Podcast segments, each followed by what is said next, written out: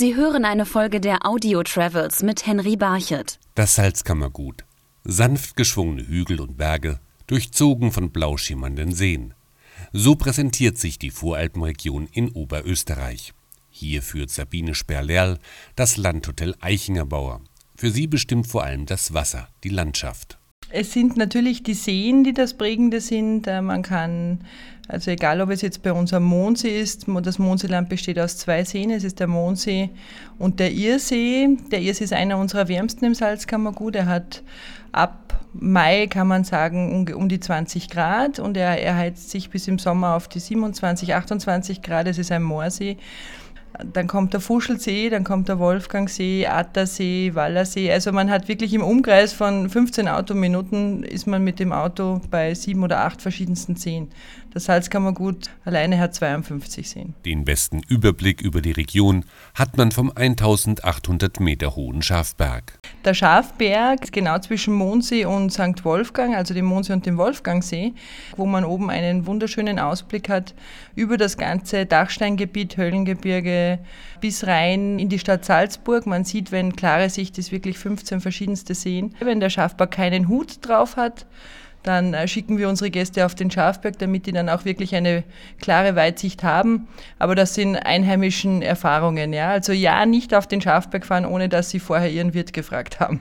Ob auch die Produzenten des ersten Sissi-Films hier gestanden haben, als sie einen Drehort suchten, ist nicht bekannt. Sicher aber ist, ihre Wahl fiel damals auf das Schloss am Fuschelsee, so der ehemalige Direktor des Schlosshotels Kai Oliver Heller. Schloss Possenhofen, was eigentlich am Starnberger See liegt, wurde für den Film hier zum Fuschelsee transferiert. Man kann historische Fotos sehen von der Zeit, äh, wie damals auch hier direkt das ganze Set hier aufgebaut war. Ja, ist eigentlich wirklich eine sehr schöne Reise in die Vergangenheit. Noch heute reisen deshalb viele Filmfans an den Fuschelsee. Die eingefleischten Fans erkennen das eigentlich schon auf den ersten Blick. Also manche Innenszenen, äh, gerade da, wo die junge Kaiserin Elisabeth noch bei den Eltern gewohnt hat und dann halt äh, den, den Kaiser kennenlernt, äh, die Szene, wo sie dann mit ihren Geschwistern äh, zurückkommt und, und ihre Mutter dann wieder sieht und so weiter. All, all diese Szenen sind hier auf dem Gelände und teilweise innen, innen im Turm gedreht worden. Aber auch andere Filme wurden im Salzkammergut gedreht, wie zum Beispiel Teile des legendären Klassikers The Sound of Music in der Gemeinde Mondsee oder der Musikfilm Das Weiße Rössel am Wolfgangsee. Von dort kehren Filmfans aber manchmal enttäuscht zurück. Das Weiße Rössel ist natürlich ähm, durch das Weiße Rössel das Hotel, was es jetzt auch noch gibt drüben an St. Wolfgang, natürlich sehr bekannt. Auch der Ort hat sich wahrscheinlich äh, sehr profiliert durch diesen Film. Es gibt viele Leute, die erwarten sich dann immer dort noch äh, stehen, diesen Peter Alexander, der am, am, Ufer singt. Und es haben sich natürlich auch die Zeiten verändert. Das Hotel in St. Wolfgang wird super geführt. Und es gibt immer wieder auch Gäste von uns auch, die dann rüberfahren und die das sehen wollen. Und sie kommen natürlich nach Hause und sagen, ja, aber das ist nicht mehr so wie im Film. Ja, wenn das so wie im Film wäre, dann würde es das Hotel nicht mehr geben. Aber nicht nur Filmproduzenten ließen sich vom Salzkammer gut beeindrucken, sondern auch Maler. So Christian Schillbauer, Tourismusdirektor am Attersee. Gustav Klimt hat seine Sommerfrischen hier am Attersee verbracht, von 1900 bis 1916. Und vor allem seine weltberühmten Landschaftsbilder sind hier bei uns am Attersee entstanden. Was den berühmten Maler an der Region so beeindruckte, erklärt Alfons Egger bei seinen Führungen durch das Klimt-Museum am Attersee. Gustav Klimt war begeistert von der Landschaft und besonders begeistert vom Licht. Das Licht des Wassers hat ihn so begeistert. Und das hat einen auch wissenschaftlich belegbaren Grund. Im Attersee lebt die sogenannte Armleuchteralge die es eigentlich nur hier in dieser Gegend, äh, in dieser Umgebung gibt, diese spezielle Art der Armleuchtalge. Und die entwickelt bei 20 Grad und starker Sonneneinstrahlung Kalkausblühungen auf den Blättern, die dann unter Wasser das Licht der einfallenden Sonne reflektieren und zu besonders schönen türkisartigen Farben des Wassers führen. Und das ist eine, ein Unikum äh, für den Attersee. Aber unter der Oberfläche des Attersees liegen noch mehr Geheimnisse. Der Unterwasserwald, das ist ein Wald, ein Hang, der in Weirek komplett in den Attersee gerutscht ist. Noch heute quasi sieht man die stehenden Bäume da drinnen und da sind sehr viele Fischschwärme. Vom Fischreichtum in den Seen des Salzkammergutes kann bis heute eine Berufsgruppe leben, so Sabine Sperlerl. Fisch kommt direkt aus dem Mondsee und aus dem äh, Wolfgangsee und aus dem Attersee. Wir haben noch zwölf Berufsfischer am Mondsee, von denen man wirklich täglich beliefert wird. Das ist einmal die Rheinanke und der Saibling und natürlich auch die Seeforelle.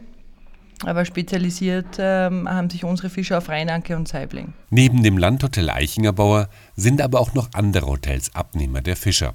Und durch den Tourismus gibt es noch viele andere traditionelle Berufe und Handwerke im Salzkammergut, so die Fremdenführerin Barbara Kern. Es ist deswegen vor allem eine Wiege für Handwerkskunst, weil es vor allem seit dem 19. Jahrhundert verstärkt nachgefragt wurde, und zwar von den Sommerfrischlern, die ins Salzkammergut geströmt sind und aus einem romantischen Hintergrund heraus ein bisschen in das Leben der ländlichen Bevölkerung eintauchen wollten und halt auch ein Dirndl, aber natürlich in einer wesentlich aufgemotzteren Form tragen wollten, eine Lederhose, eine schöne Veranda haben wollten.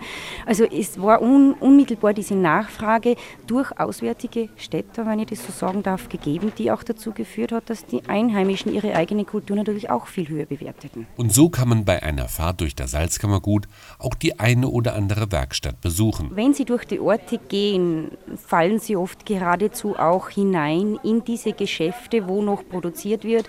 Das kann sein der Schuhmacher in Goisern, das können sein Geigenbauer in Goisern, das kann sein der Hutmacher in Ischl, das sind auch die Schneider zum Beispiel in Bad Aussee, die Handdrucker in Bad Aussee. Man hat eine gute Möglichkeit im Handwerkhaus in Bad Goisern einen Eindruck von dieser breiten Handwerkskultur zu bekommen, denn da sind 16 Handwerker versammelt, die ihre Produkte, ihre Betriebe, ihre Kultur präsentieren und die Geschichte ihrer Handwerke. Man kann dort Produkte erwerben, um wirklich auch gezielt in diese Workshops, in diese Werkstätten zu gehen und dort auch gute Informationen zu bekommen. Zu den Traditionsbetrieben gehört auch die Schifffahrt auf den Seen, so Sabine Sperlerl. Wir haben am Mondsee zwei Familien, die Schifffahrt betreiben. sie fahren stündlich mit den großen Personenschiffen und vermieten auch natürlich kleine Elektroboote. Dann gibt es drüben am Wolfgangsee die ÖBB-Schifffahrt, da fährt wirklich rund um die Uhr die Schiffe am Wolfgangsee.